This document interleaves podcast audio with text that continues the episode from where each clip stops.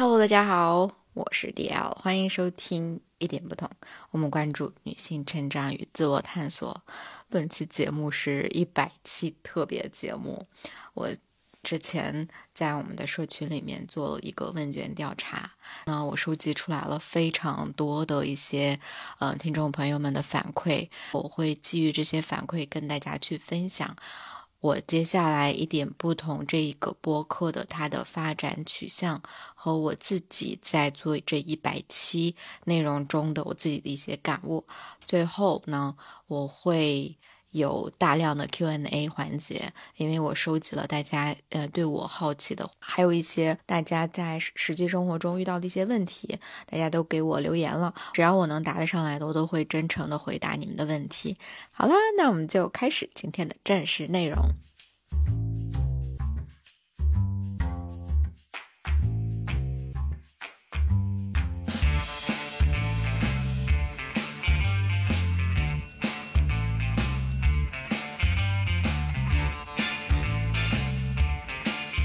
首先，我二零一九年开始的一点不同，我当时就想，哎，我如果嗯每周更新一期，或者那我这一百期是不是会来的比较早？但是没想到，都已经 制作了四年加的时间，这一天，嗯，终于到来了。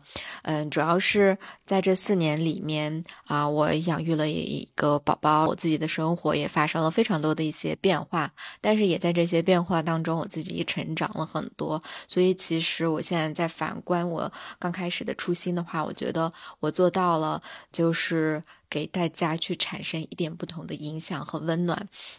除此之外呢，我觉得随着我自己的个人的成长，我自己记这个一点不同，它发展的取向也有了一点点小的变化。比如说，以前我会邀请一些男嘉宾去聊，嗯，还有一还有呢，就是我以前在聊的过程当中没有特别明确的一个主题，但是我现在的节目我。从我个人的体验来说，他越来越嗯专业了，所以我就特别的开心，也看到我自己的一个成长和大家给我的一些反馈，我都是特别特别的开心的。做播客以来，让我非常欣喜的也是，我会时不时的收到听众的来信。会告诉我你们生活中的一些问题，有时间的时候我都会当下反馈，不然的话我会找一些嗯能回答这样的问题的嘉宾去做这样的一些节目。我觉得在这个过程当中，我发现没有哪一个女性是孤立的，你所经历的我们也在经历。随着一期一期播客的做与发布，我觉得。我们都成长了不少，嗯，就是重前一阵我又重新听了我之前做过的几期播客，我就感慨呀，哎，那个时候的 DL 和现在的我有一点不一样，那时候也有一点智慧呢。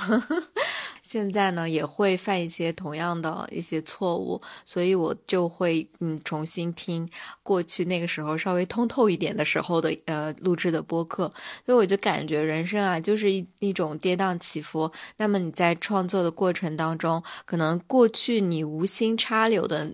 那件事情在未来的生活当中还是能够滋养到自己的，我觉得这就是做播客以来特别特别让我欣慰的一件事儿。嗯，除此之外，也是因为播客的原因，我结交了非常多的朋友，也在这里非常非常的感谢云朋友们，谢谢你们，真的，未来希望能有线下的这种的见面会，我们能够畅谈。接下来，我想跟大家分享一下一点不同未来的规划与我自己的一个思考，就是我在过去的一年不到的时间，我基本上保持了周更。这个周更呢，也是特别感谢，就是我的身边的运营的 Ripple，还有剪辑柔柔。我觉得有了他们，我能够在很长一段时间，不管是生活中有多忙碌，我都能把我的这个节目能够保证它每周的更新。包括你 Q&A 环节，我也会告诉大家我是怎么维持这样的创作的动力的。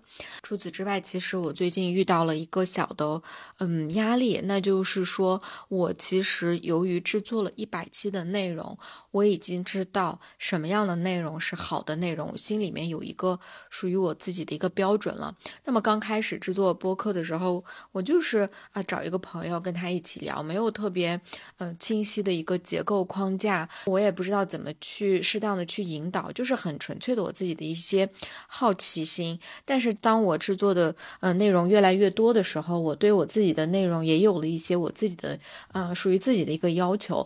当我就是。水某一一期内容，或者是赶着这个截止日期去做这件事情的时候，我心里是非常非常难受的。我权衡考量了一下，就是在未来，我会把我的这个更新频率稍微降低一点，就是保持在嗯两周更新一期。我特别想制作好的内容，这个内容可以经得起时间的推敲。就是我希望，嗯，包括我自己，在过几年之后再去回去听我的某一期节目的时候，我也能够从中得到一些能量和新的启发。嗯，所以我会，嗯，降低它的频率，以保证我的质量是在线的。所以这一周两更，我把它分成了两种类型，一种呢就是纯粹的，就是采访女性成长故事，这也是大家。的反馈告诉我，大家非常的喜欢我们一点不同里面采访的，呃，各种各样的女性，她们在生活当中是如何成长到现在，如何一步一步克服她们的困难的。这次特别受到欢迎的呢，是我们采访的这个五十岁的姐姐阿，仙姐姐。嗯，大家都收到了非常非常多的能量，包括我自己重新听的时候。所以在接下来的一年，我会采访不同年龄段的女性，比如说我认识了几个，嗯，在。在北京生活的四十加以上的这样的女性特别的优秀，我我就想跟她们链接。还有，呃，嗯，最近我采访了二十一岁的呃一位小妹妹，她也特别特别的棒。所以我觉得通过不同的年龄段，我是想给大家展示出来，女性呢在呃不同生存环境里面，她还是有各种各样成长的可能性的。这是嗯一类，我保证每个月呃采访一位嗯特别引起我好奇心的那个女性的成长故事，呃一期呢就是主题分享，那这个主题分享也是通过啊我收到的一些私信，大家的一些困惑，比如说跟金钱有关的，还有跟育儿有关的，还有一些嗯我们有就是长期的我合作的嘉宾，像 Ria，还有。嗯，莉亚还有 Sophie，那我们会有一些我们自己共同阅读的某些书，或者是电影，或者是一些比如说刚上次我跟 Sophie 录的跟冒险有关的这种主题性的内容，我会分享一期。嗯，比如最近我对嗯讲故事特别感兴趣，所以我也在正在读一些书。但如果让我一周内就把这个期节目做完的完成的话，我觉得就是我自己压力也会大，产出来的内容也不是特别好。所以就是未来的一点不同。它的更新频率会降低，但是它的质量会上升，所以这就是我嗯给大家的一个保证。其次呢，我也在尝试让听众朋友能够参与到我的节目里面，就比如说上次就是图书推荐，这是我的一一次尝试，我觉得还不错，但是也有一些改善的余地，所以这样的嗯。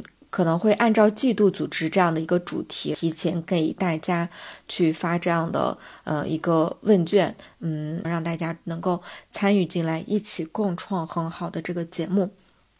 除此之外，今年特别想好好的做一些我的视频类的内容，就比如说抖音啊、小红书，还有我的视频号，可能很多。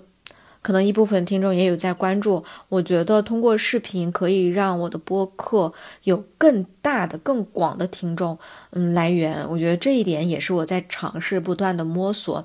那这个我还是在学习过程当中，我就觉得，哎，在学习创作不同的类型的内容的时候，我自己就感觉，嗯。好厉害呀，D L，自己也能有自信心，并且也通过不同的媒介认识各种各样的女性朋友，我就觉得实在是太棒了。那么接下来会正式进入到 Q A 环节，如果大家听完了之后，嗯，很喜欢这种。嗯，大家问问题，我来回答。虽然我也不是 经历特别丰富，也许我给的建议只是出于我自己个人的，嗯，此刻的此刻的一个状态给予大家的一个答案。但是可能过几年之后的答案又会有一些变化。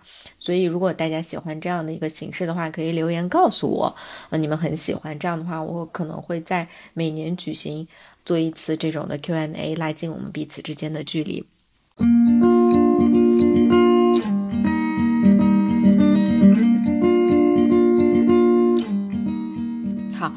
个问题呢是，其实有好几位朋友呃问的，一个是 Ripple，还有阿祖。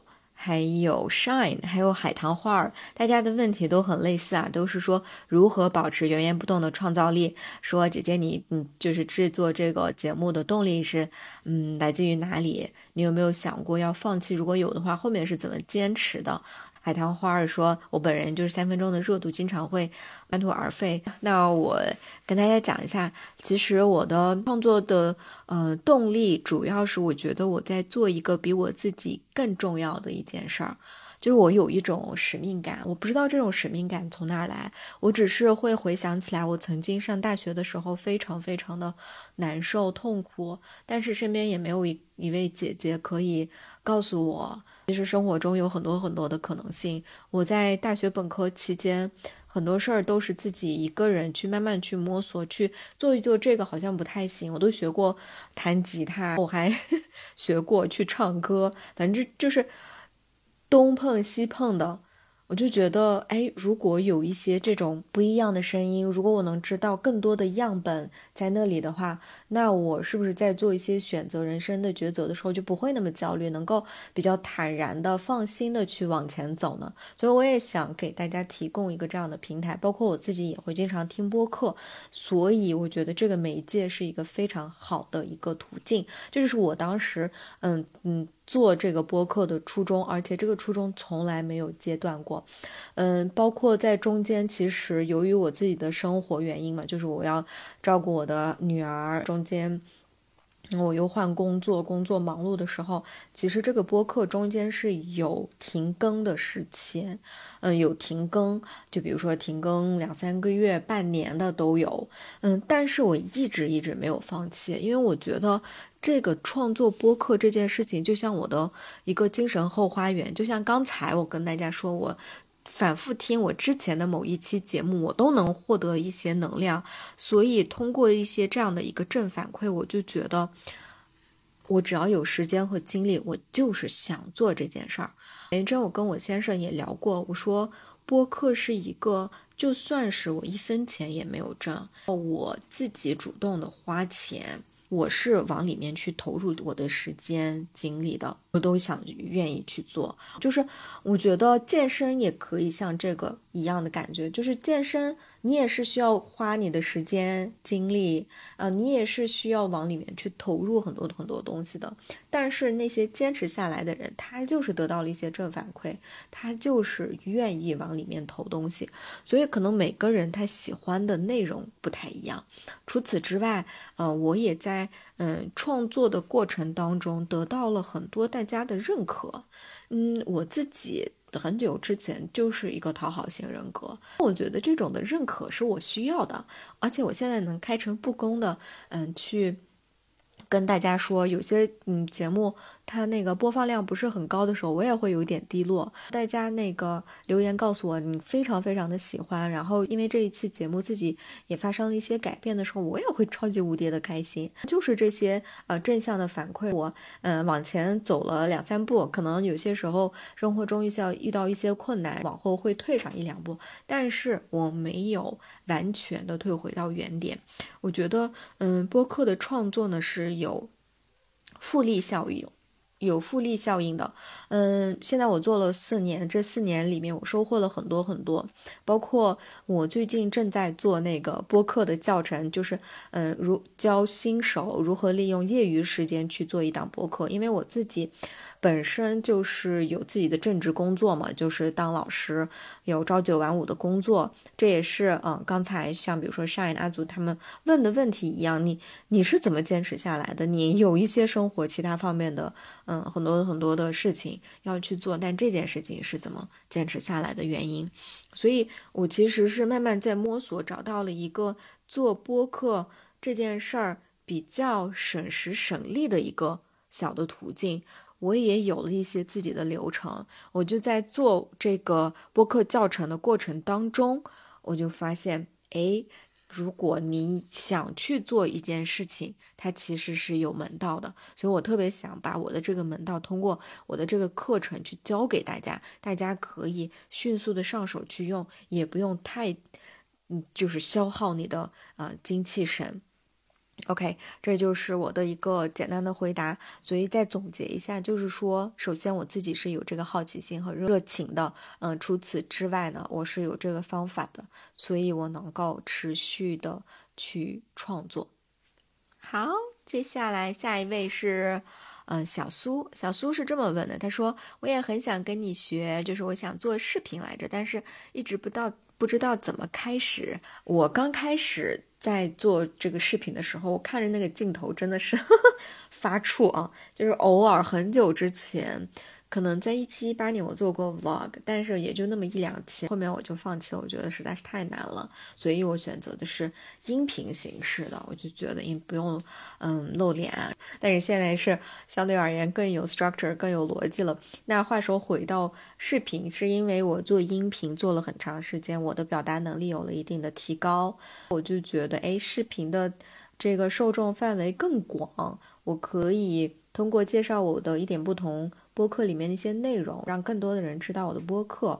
嗯，做了一些这样的，嗯，视频节目。除此之外，我觉得有些事儿可能简短的，我就想先聊一聊，看看大家的反馈。这也是我选择视频。嗯，我是怎么去学习做视频这件事儿？我觉得我做任何一件事情，我都会先问我自己，做这件事情。最简单的方法是什么？首先有一部手机就够了，特别简单的一个支架，其实有时候不用支架都行。其次，你要问你自己，就是你想要说什么？嗯，如果你还是有点尴尬，那你就去搜一下，有很多其实不用露脸的那些博主也在做一些视频内容，先去尝试嘛。OK，这个就是一个学习的过程。其实我在做视频、做播客的过程当中，很多很多的事情，就是以前我没有做的时候，我都不会。所以说，如果你想试一试，那你就试一试。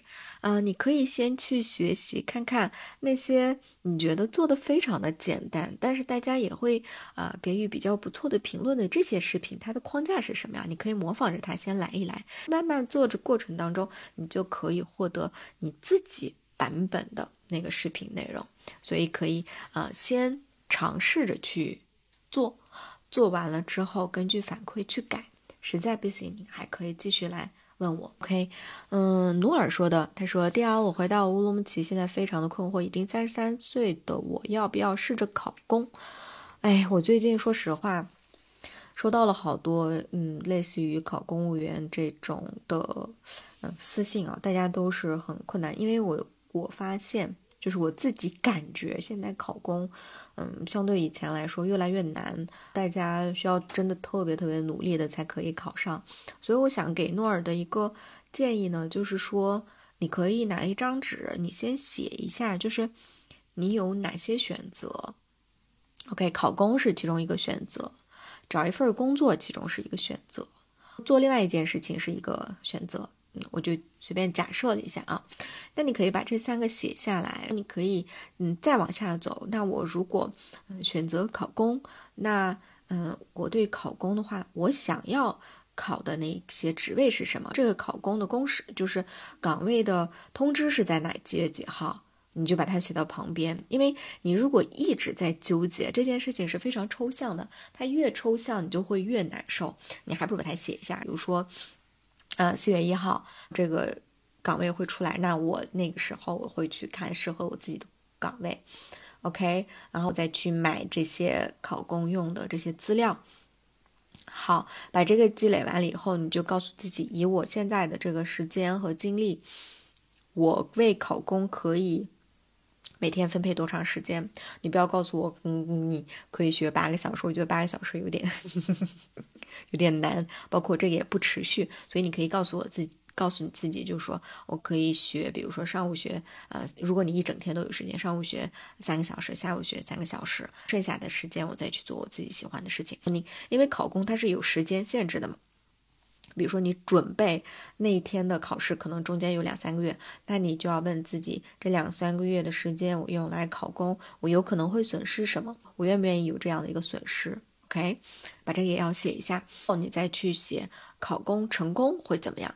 如果失败了会怎么样？失败了我能不能接受啊？如果也还可以，那失败之后我其他那几个选项我还有哪件事情可以做？所以大家不要在心里面就是说，考公务员这件事情是我唯一的出路，所以我的回答就是你可以尝试去考公务员，但是与此同时要记得它不是你唯一的出路，你去试试看，成功很好，不成功你还能做些什么？我觉得这个是你要去考虑的点。K 小木小木说，对准备结婚的姐妹来说，姐姐有没有什么好的意见呢？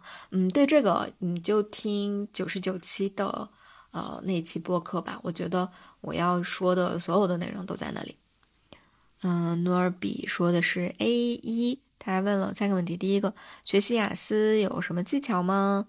嗯，当然有啊，有非常多的技巧。但是你问的问题实在是太广了，大家一定要记得要问比较具体的问题，因为，嗯，雅思你要先，嗯，这样吧，你问的问题太广了，所以我给你的建议呢。首先，第一个，你可以先尝试着买一本雅思的题集，先自己计时做一下。嗯，不管能能不能熬完那个时间，你先自己做一下，你感受一下你自己的体感，就是我的水平在哪里，你再去找老师。OK，你也可以去找我，嗯，因为我最近也在筹划下一个播客嘛，跟英语教学，我我就会讲到这个雅思，会有一些详细的一个内容。但是，首先第一步你要知道雅思要考哪些内容，你自己的水平在哪，在这个基础之上，你再去做接下来的规划。比如说，嗯，你要背单词，对吧？有很多这个 app 你要去下载，然后其次背完单词，你是不是要先从阅读理解开始入手？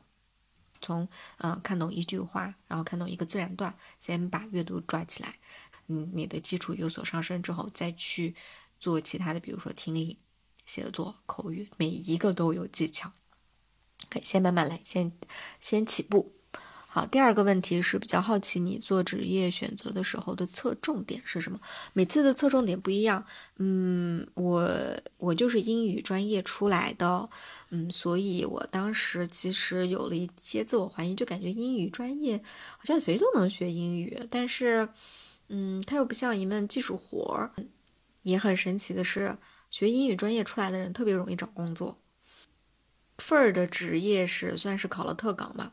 特岗当的高中老师，嗯，中间嗯也算是兼职的做了一些英语导游的事儿，然后嗯上完研究生也是顺利的留在了学校当一名英语老师，后来是跟我先生来了北京，也是当英语老师，只是我每一次教的这个面，嗯，只是我每一次的受众不一样，后来在北京是当了这个托福雅思的老师。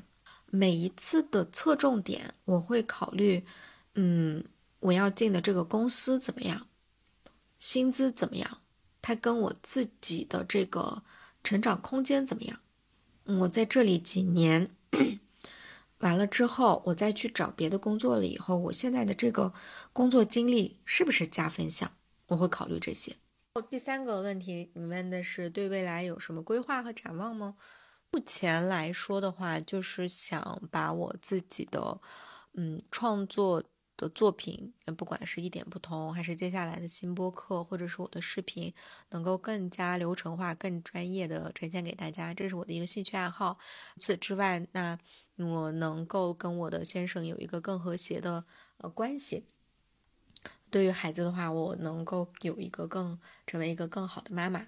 嗯，目前三年我没有一个对于生活其他方面的特别大的嗯改变的目标，但是在这个过程当中，我希望能我以我现在的这个基础之上，再有一些这样的改进。OK，Asma 说的是自卑，总是认为自己没有准备好，呃，没有勇气去表现，把握机会。虽然嗯在不断的努力，但发现自己越来越堕落，首先特别想抱抱你，我觉得这是很正常啊，很正常。我自己也有一些自卑的这个过程当过程，但是，嗯，艾斯曼，我们来做一一件小事儿好吗？你承认你自己自卑，承认自己有这样这样的一些问题，但是呢，不要否定你自己。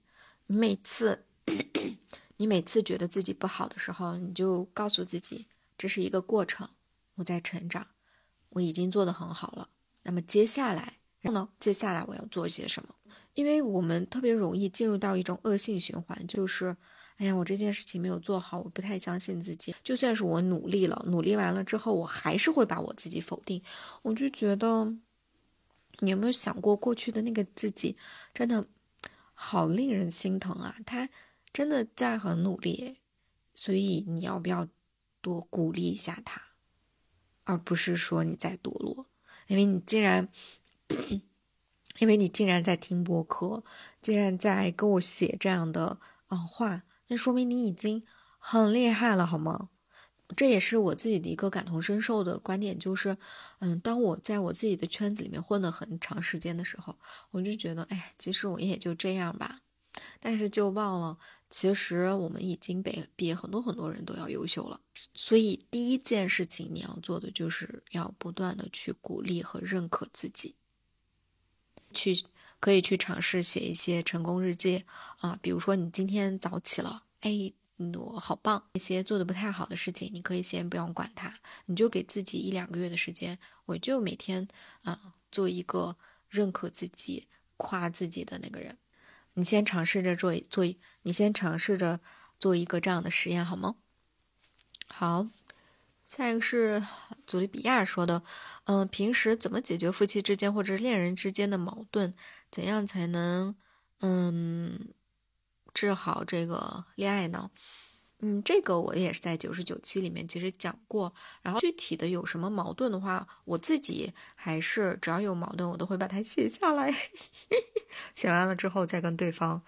去探讨这件事儿。如果说不管是夫妻还是你的另外一半，他只要嗯想继续跟你呃过下去，想继续维持你们俩之间的这个关系的话，对方也会跟你进入到这个探讨当中。嗯，但是一定要切记，就是在这个关系里面，你不能是唯一那个努力的人，因为努力努力还是会有点累，有时候。偶尔的一些恋爱脑其实也还好，但是你要把握好你自己的底线原则在哪里，在哪个范围之内，我觉得恋爱脑也也蛮好的。然后不要丧失你的你的自我。那么问题来了，你的自我，你的底线在哪里？这个是你需要去考量的。OK，Amy 说。一个专科的女孩打算考研会成功吗？当然会呀！我现在我就发现，在小红书里面有非常多的这种的个人成长的，你就去搜“专科女孩考研”，里面有很多很多人的这个考研成功的案例，一定要去看看，别人也可以做到，我相信你也可以，绝对是可以的啊！嗯，你要告诉你自己，就是说。考研，你看我考研都考了两次，所以你你要想一下，我第一次我要好好的准备，如果考如果没有考上也没有关系，我在这个过程当中也会有选择好好生活，下一次我就继续努力就好了，OK，没有问题的，艾米加油。下一个是，嗯，莫娜娜说的，选择困难症犯了的时候，一定要做出选择吗？还是要放弃选择的权利？反正最近。烦恼选工作、选对象，我觉得选难选择困难症犯了的时候，可以先放一放。嗯，我最近我就想到，就是如果你特别怦然心动的时候，你就不会做选择。就像感觉像买衣服的时候，你就纠结到底是这个好呢，还是这个好，另外一个好呢？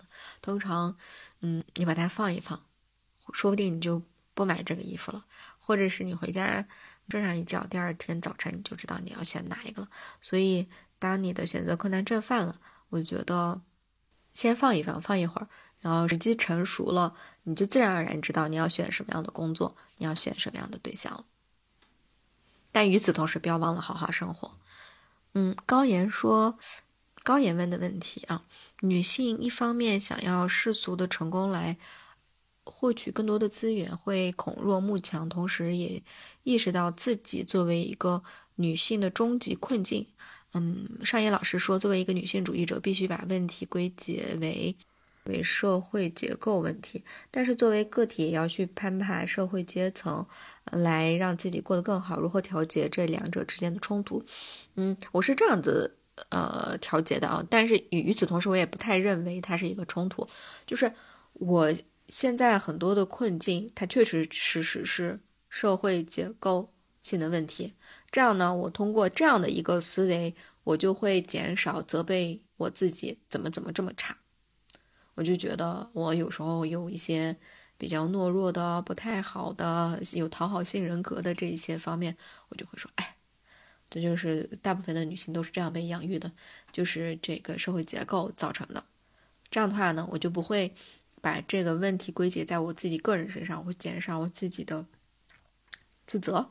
那与此同时，那我承认并且看到了这个事实，我就会问我自己：这个事实已经有了，除此之外，我还有哪些空间我可以自己去做？这个就是剩下的。你不能说我们完全没有空间，我们被绑住了，没有啊？嗯，我也会在我自己的能力有限的这个范围之内，会做一些小的变动。比如说，我做播客，跟大家去聊这些东西，也在做一些。我力所能及的一件事情，但是我没有办法改变大的社会框架。不知道我的这样的回答有没有给你解清你的问题哦？好，下一个呢就是 麦迪仙女，她问。雕怎么可以建立自己的自信心？总感觉自己很 low 很垃圾。虽然走到今天，我也是一步一步走来的。研究生毕业，三甲医院工作，很棒，对吧？但不知道为什么总会有一种自卑感。虽然这样有有助于我继续前进，不要安安乐于此状，但是我想开开心心过好每一天。嗯，先抱抱你啊，就跟我们前面的那个听众也是一样的。就感觉自己做了很多，但还是感觉自己不不太行。我可以跟你说个悄悄话，其实有时候我也会有这种，我也会觉得我咋长得也不咋样，生活在北京也不知道未来在这里还能待多长时间。啊，有时候跟我先生也会发生一些争执，我怎么又没有把这件事情解决好，就会有这种。很 low 的时候，但是我想给你的两个小的建议，第一个就是你要承认，嗯，我们真的没有办法每天都能开心，有时候有这样的想法也是很正常的。你就说，哎，D L 姐姐也会这样想，所以你这样想也很正常，也会有很 low 的一点。那有时候，那你觉得很自卑、很 low，那就也挺好，也没事儿。但是你要问一下自己，第二个点就是，有些方面我确实有点自卑，但有些地方我还是挺自信的。那那些方面是什么？所以你可以去考虑一下，就是你对你自己很有自信心的那些东西是什么，看看要不要在那些方面多发扬一下你自己的优势呢？我是这么解决的，嗯，包括你也可以，就像我刚前面在说的那样，去写一写成功日记，每天夸一夸自己。每天夸一点，每天夸一点，啊，第三个呢，也可以去看一些心理方面的书籍，比如说跟自尊有关的，跟嗯自卑心理有关的，我觉得都是很好。每一件你的困惑都是了解自己的一个契机，行动起来吧。下一个是小苏，小苏说怎么选择另一半？我作为一个三十加未婚女性，在我生活的这个小县城已经。超晚婚了，不过还好家里人通情达理，不会很极端的方式催婚。我长得也不错，毕业于高校本科，没结婚的理由就是一直渴望优秀有上进心的男性。但我认识的异性不多，遇到的又看不，我又看不上。我现在不知道，我不太理解到底在等什么。我想听听你的建议，怎么选择另一半？哦，我觉得你的问题不是一个人的问题。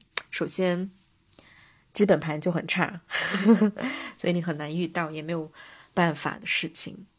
嗯，你没有将就，我觉得要先给你鼓掌啊，鼓掌鼓掌。嗯，其次，嗯，你可以做一件事情，就是广撒网。你认识的异性比较少，对不对？那你就可以去看一下比较优秀的男性都会出现在什么样的地方，或者是你周边的身边的朋友，谁的老公人比较不错，那他周边可能会有一些比较不错的男性。除此之外，你还可以去做一些跟运动有关的，去去健身房呀，就是男性有可能会多出现的这种的场合，你也可以多主动的去呃说出来，也可以在朋友圈里面表示，哎，你自己的打扮呀，我觉得这些都是可以的。我以前也都采取过这些方式，所以说你现在要做的第一件事情就是先去认识。我觉得以你现在的头脑，你肯定能够选择好你的另一半，因为你是有一个有自我标准的人，然后不用降低你的标准。我觉得你做的很好。如果没有出现，那怎么办？那你就要好好生活。我觉得，与其跟一个不太行的人，嗯，在一个房子里面窝火，还不如一个人很潇洒。但当然，我也能理解在小地方会有一些压力，那就是你需要权衡：我要承受这个压力而过一个好一点的生活呢，还是承担不起这个压力，凑合跟一个人进入到婚姻关系？这是需要权衡的。啊，下一位是一个期待能快点突破困境，并找到自己真正热爱所在的 Hig。啊，他说想问 DL 是如何发现自己真正热爱的事业的？有没有什么具体的某个或某些 moment 让人难忘？嗯，真正热爱的事业，那就是真的是你去尝试去做。就像我前面说的，我有学过唱歌，嗯，学过弹吉他。学过，就是尝试过做导游，我也尝试过用我的母语维吾尔语教英语，做这样的，但中间也都放弃了。最后也是尝试做播客，慢慢发现，哎，我自己很喜欢。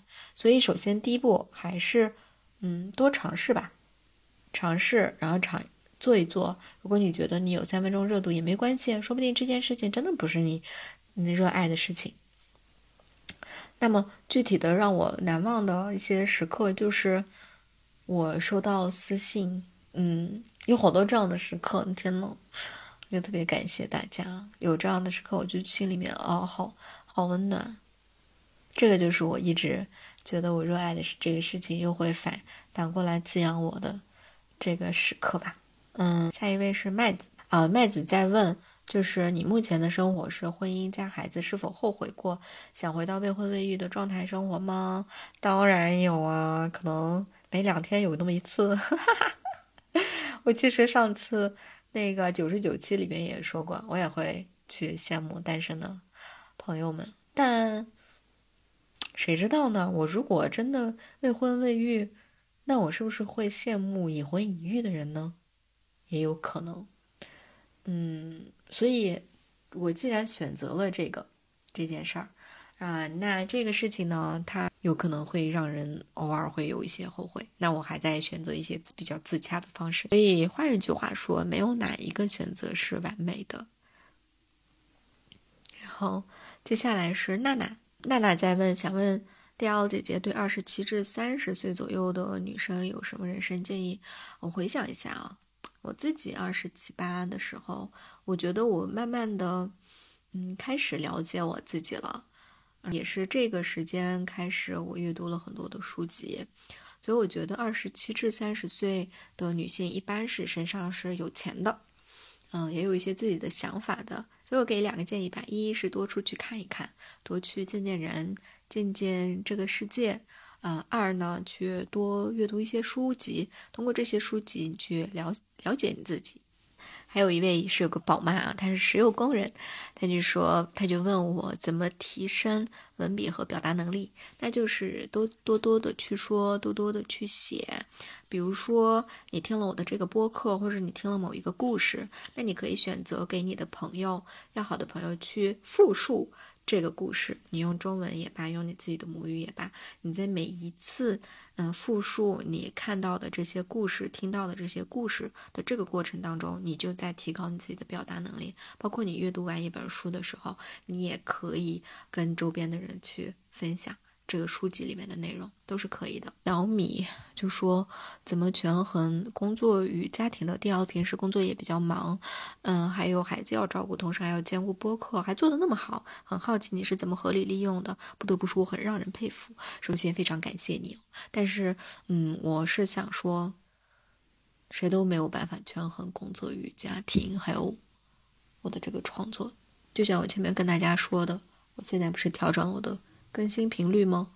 当我非常努力的再去创作的时候，其实我妈妈是在北京，她在帮我照顾着孩子，在做家务，嗯，在做饭，所以我能够有很多的时间和精力去做我自己喜欢的事情。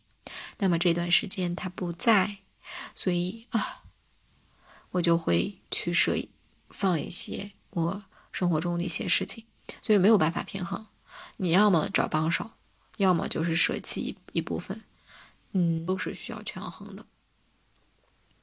月月说：“怎么摆脱扫兴的父母？完全不理解就算了，还逼人说结婚生子是女人这一辈子一定要做的事情，怎么摆脱？有个好办法，要学吗？月月，就是学会吵架，一定要当一个不好惹的女人，跟他们吵架，你也可以发疯，就威胁。我觉得，当你变成一个坏人的时候，他就不会那么惹你了。OK，学起来吧，姐妹。我也当时是以用了这一些的招的，可以用。嗯，我嗯，我还跟大家推荐一些海马星球最新一期又讲的怎么学会吵架。可以去听一听。OK，Candy，Candy 问的是想知道你这么坚持做播客的这过程遇到了什么问题，是怎么克服的？他说他也开启了第一期节目，目前比较迷茫。姐妹，我正在做那个播客的教程，去听。我看应该是在下一周吧，我就可以上线了，你就可以去听，你就不会迷茫了。嗯，第二个他问的问题，怎么协调安排自己的时间？这个其实我前面就。嗯，已经讲过了，是要么取舍，舍弃休息的时间，嗯，叫请人帮忙，都可以。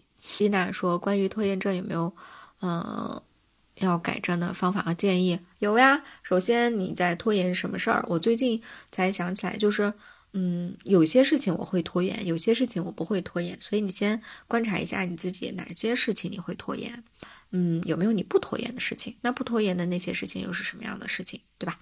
那我们回到来说，千万不要给自己贴标签，自己是就是爱拖延的人。就像我刚才所说的，每个人拖延的东西不一样。那你拖延的东西，你就要问你自己：我拖延它是因为我不喜欢这件事情吗？是还是我在担心害怕某件事情吗？还是我遇到了什么样的困难？你都把它写下来。写的越具体越好。写完了之后，你就说：“OK，那我如果不得不一定要做这件事情的话，那我要做的最小的那一步是哪一步？最小的那件事情是哪一件事儿？如果我今天就只做五分钟，我可以做什么？你可以问一下你自己，先让自己动起来啊，后面就慢慢做调整。”祖米说：“夫妻两个人在职业发展和居住环境上有不同的意见，想妥协又觉得有遗憾，嗯，又不能只顾自己的。”嗯，又不能只顾自己的想干嘛干嘛，该怎么办呢？这个，这个真的会遇到。嗯，我想跟你说的就是，你要学会谈判。没有谁的选择是完美的选择，所以你要跟对方谈判。你想要做这个选择，你可以得到什么？你的家庭能够得到什么？如果实在是对方还是不愿意，那你就要权衡一下。嗯，接下来如果你妥协的话，你会失去一些什么？那你愿不愿意承担这些失去？如果你不愿意承担这些失去，那你是不是也可以用更强硬的态度跟对方谈判？如果你不同意，那接下来会造成什么什么样的一个后果呢？所以姐妹学会谈判。嗯，他是在读的医学研究生。他说：“请问 D L，想通过你的播客，通过你的播客知道你大学也是在新疆上的，你是如何走到了现在是嗯的北京生活？感觉你很励志。我大学也在新疆，是双非院校，为了改变命运，考研到了全国前十，哇，好棒啊你！但因为一些原因，研究生毕业不得不回新疆发展。”嗯，我自己特别希望可以在内地生活，你可以给我一些建议吗？当然可以，我觉得你都能考到了全国前十，那没有问题啊。我觉得你可以随时出来，但是你出来的前提是你得要有钱。所以，如果你现在已经工作了，那你就攒钱吧，姐妹，攒钱。嗯，攒了一部分，与此同时，一定要看一些是线上的一些工作的机会，嗯，boss 直聘。还有猎聘，类似于这样的一一些招聘的软件上，动不动的时不时的去看一些招聘的启示，看看你自己目前的状态怎么样，投投简历。嗯，投完简历，嗯，你可以选择线上面试。等一切觉得你也被录取了，身上也有钱了，你就不需要跟别人去商量你是否能够去内地，你就腰杆子很硬的自己做决定，自己出发喽。哎，Svira 问了一个很很有意思的问题，他说：“你相信奇迹吗？相信发生在你身上的吗？奇迹？什么是奇迹呢？我还从来没有想过耶。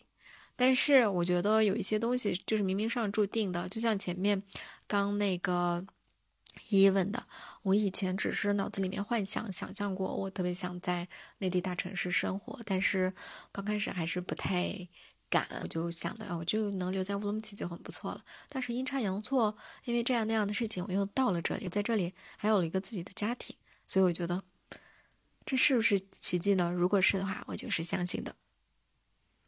接下来下一位是美和，他说工作和生活两者中无法平衡自己的情绪，容易压抑自己内心情绪的人，工作和家庭没办法平衡的时候，你会选偏你会选择偏向哪一方？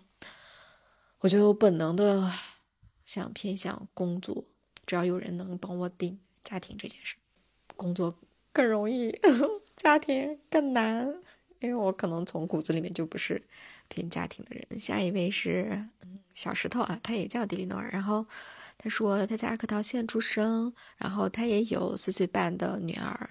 老公和他呢是同行，在医院里工作。嗯，他问呢，就特别想知道你是怎么实现自己在北京的工作和生活的，跟哎这几个就很像哦。嗯，我觉得我就心里面有一个这样的想法。然后在上研究生时期的时候的那年的寒假，我就自己偷偷的跑来了北京，面试了几个工作。我发现，哎，他们也愿意招我。我就觉得，哎，可以，可以再回去。回去以后，把我的这个研究生的工作，哎，不对，研究生毕业了。毕业之后，刚好有机会留校。嗯，当时也没有第一时间又来内地，因为我想，如果我找不到，如果我在乌鲁木齐找不到工作，那我就去，因为我前面尝试了一下，我是可以找到工作的啊。嗯，有了这个份的信心和底气之后，我再选择的在乌鲁木齐。后来乌鲁木齐那个工作，嗯，就没有了。没有了之后，我才选择的来的北京。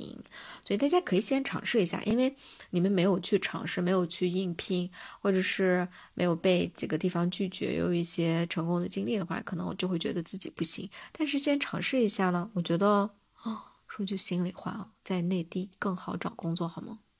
小 A 说的，请问 D 啊，我感到自己情绪波动比较大的时候，你会怎么缓解？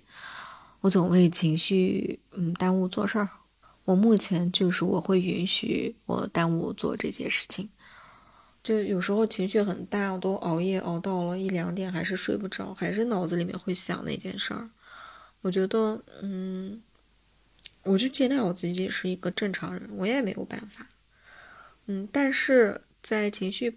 不爽又有时间的时候，我会做哪些事儿啊？我可能会出去散散步、晒晒太阳、洗个澡，就做一些比较治愈自己的事情，还有吃甜食之类的。哦，对，还有一个，我特别喜欢写下来，把我这个情绪波动的东西写下来，也很有帮助。你可以试一下，而且写下来有一个额外的一个帮助，就是说。你过一阵，你反观的时候，你就能，嗯，知道你当时情绪波动到底是因为什么事儿，到底是怎么了。那接下来碰到同样的一件事儿的时候，你可以怎么去做？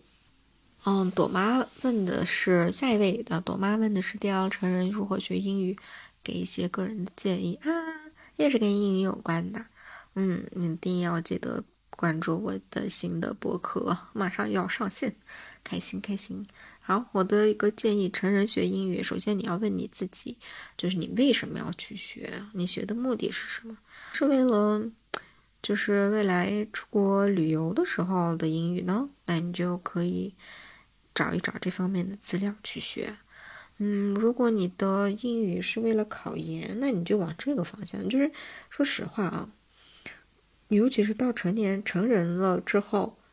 你如果没有一个特别强的动力的话，很难坚持去学下去。因为生活真的好难，好吗？你有自己的家要料理，你有工作上的事情要处理，所以首先问自己：为什么我要去学英语？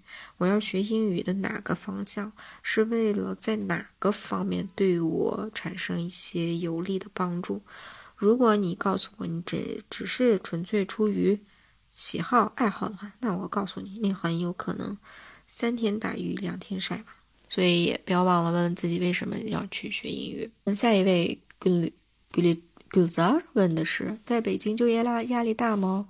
嗯，如何调节家庭和嗯和工作？嗯，就业压力，我觉得现在全国各地哪儿都大吧。在北京的话，就业机会相对比较多，但是生活成本高。嗯，我自己目前的体感和我周边的一些朋友来说的话，就是在北京能活下去，你稍微努力能活得稍微好一点，而且在这边比较自由，调节就是平衡家庭和工作的话，如果没有孩子很好调节，我觉得这是有了孩子就得有人来帮你，没办法。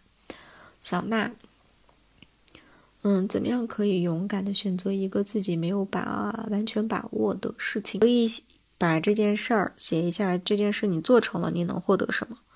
你做不成，你有什么损失？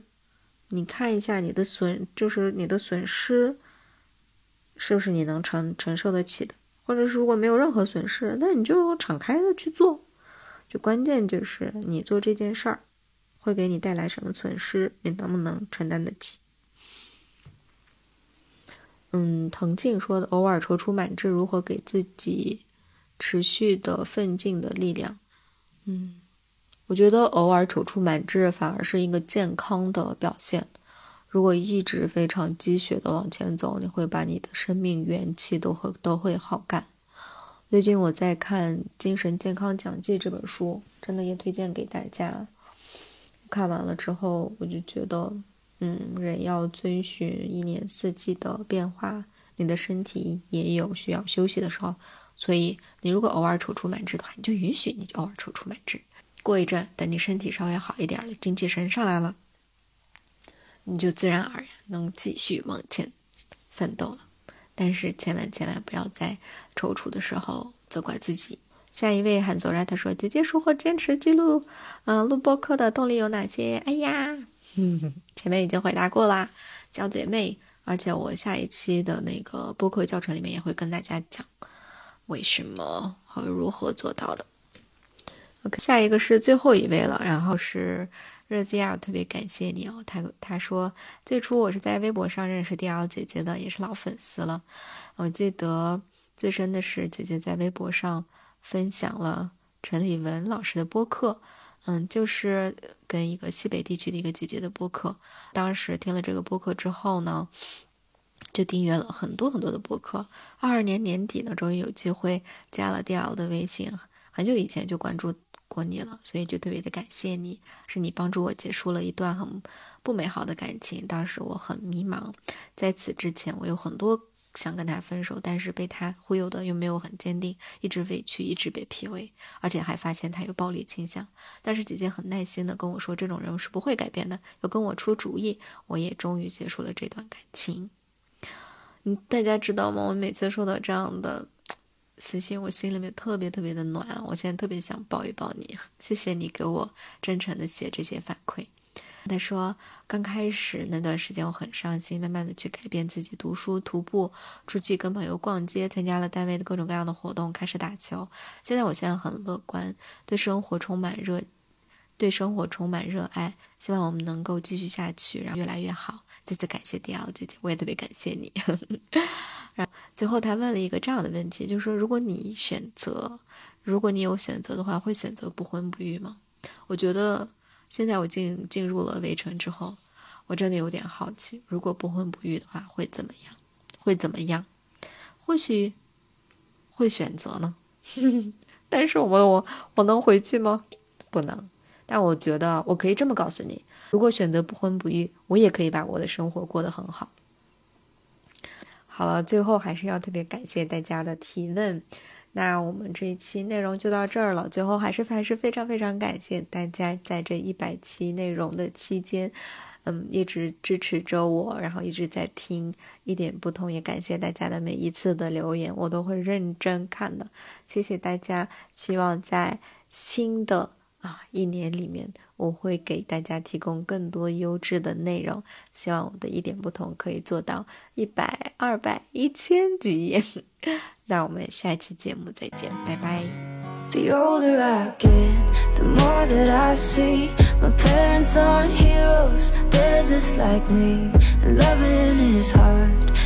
now